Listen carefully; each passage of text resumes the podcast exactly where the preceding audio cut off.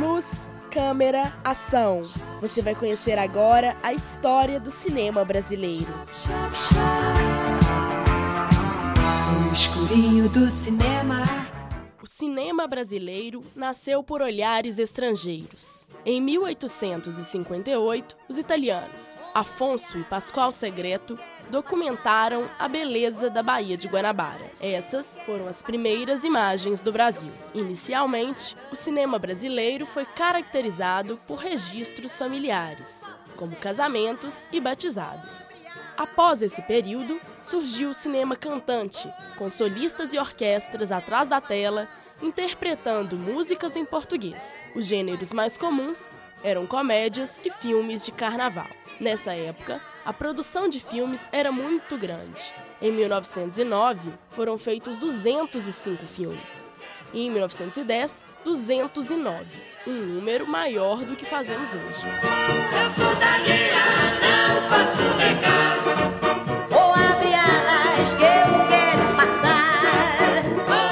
Durante as décadas de 20 e 30, houve um predomínio dos chamados ciclos regionais, que mostravam a cultura do povo brasileiro. O grande destaque dessa fase foi Humberto Mauro, com sua obra-prima Canga Bruta. Outros nomes importantes foram Grande Otelo e Oscarito, grandes atores de comédia musical. Eu joguei água de cheiro no colo da moreninha. Eu joguei água de cheiro no colo da moreninha. Morena, morena. Em 1949, foi criada a Companhia Cinematográfica Vera Cruz. Esta foi talvez a mais importante tentativa de se estabelecer uma indústria cinematográfica brasileira. As produções da Veracruz seguiam o estilo hollywoodiano. Com a falência da empresa, houve uma retomada da nossa identidade cultural. Predominavam produções mais baratas e com um compromisso ético maior. Only you and you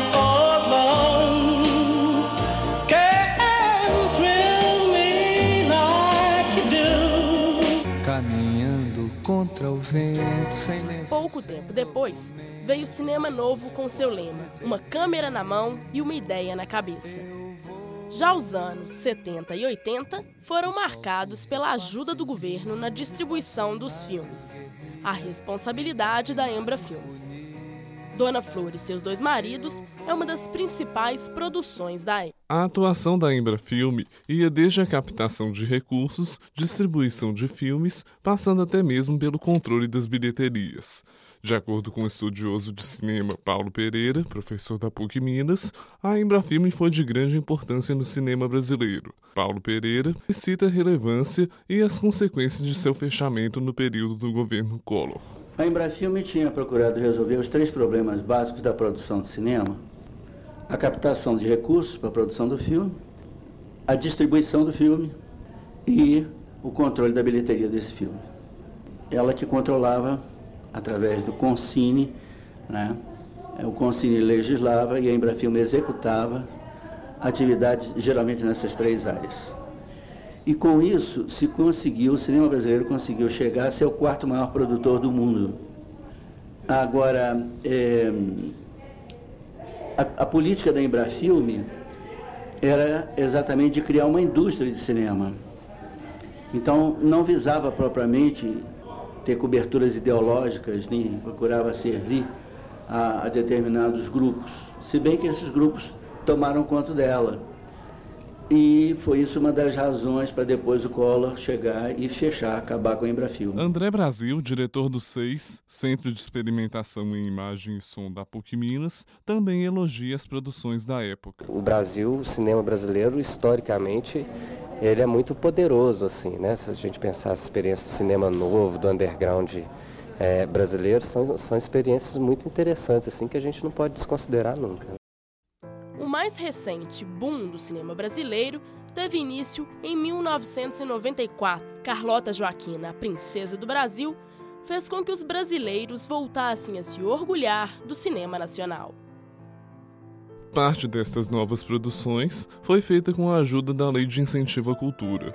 Esta lei é criticada por André Portugal, dono de uma produtora independente. As formas de financiamento do cinema, do vídeo, da produção independente no Brasil são ridículas, são horríveis, assim, não poderia ser muito melhor. Tipo, você tem que aprovar um projeto em alguma lei, que normalmente ela dá isenção fiscal para a empresa que patrocinar e a partir disso, você vai tentar entrar em contato com as empresas e conseguir por sua conta própria mesmo.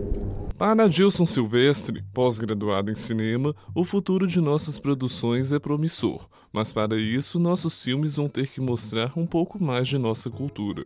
Eu acho que o cinema brasileiro ele seria promissor e desde que ele não se concentre somente no, no eixo Rio-São Paulo e que essas produções elas tenham um caráter e a cara também de regiões do interior do, do país, Nordeste, que aqui em Minas se faça mais filmes e que a gente tenha filmes com, com cara do, de, do, e sotaque do pessoal do Sul. Eu acho que nesse sentido seria o, o cinema brasileiro, esse seria um, um, o melhor futuro para o cinema brasileiro. Ainda temos muito o que fazer para escrever os próximos capítulos, e se depender da criatividade do nosso povo, temos muito do que nos orgulhar. Na Cidade de Deus, até o bandido da luz vermelha que matou a mãe e foi ao cinema, pede ao Redentor que, em tempos rebeldes, viaje nas ondas do ar e grite: Pra frente, Brasil! Porque Deus é brasileiro. O bicho de sete cabeças, que assustava o menino maluquinho enquanto ele sonhava com a tieta do Agreste, vestiu-se de cangaceiro e foi à Terra do Sol encontrar com Deus e o diabo que faziam a partilha das vidas secas que restaram daquele abril despedaçado.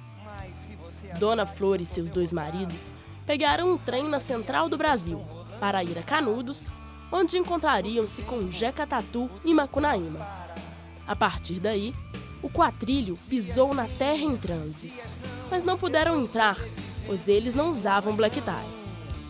Cazuza, que estava por perto, disse ao porteiro: Que é isso, companheiro? Eles estão vestidos de cangas brutas, mas são convidados de Carlota Joaquina, a princesa do Brasil. Esta, amiga de Chica da Silva. Ambas mulheres avassaladoras. Eu vejo o futuro repetir o passado. Eu vejo um museu de grandes novidades. O tempo não para.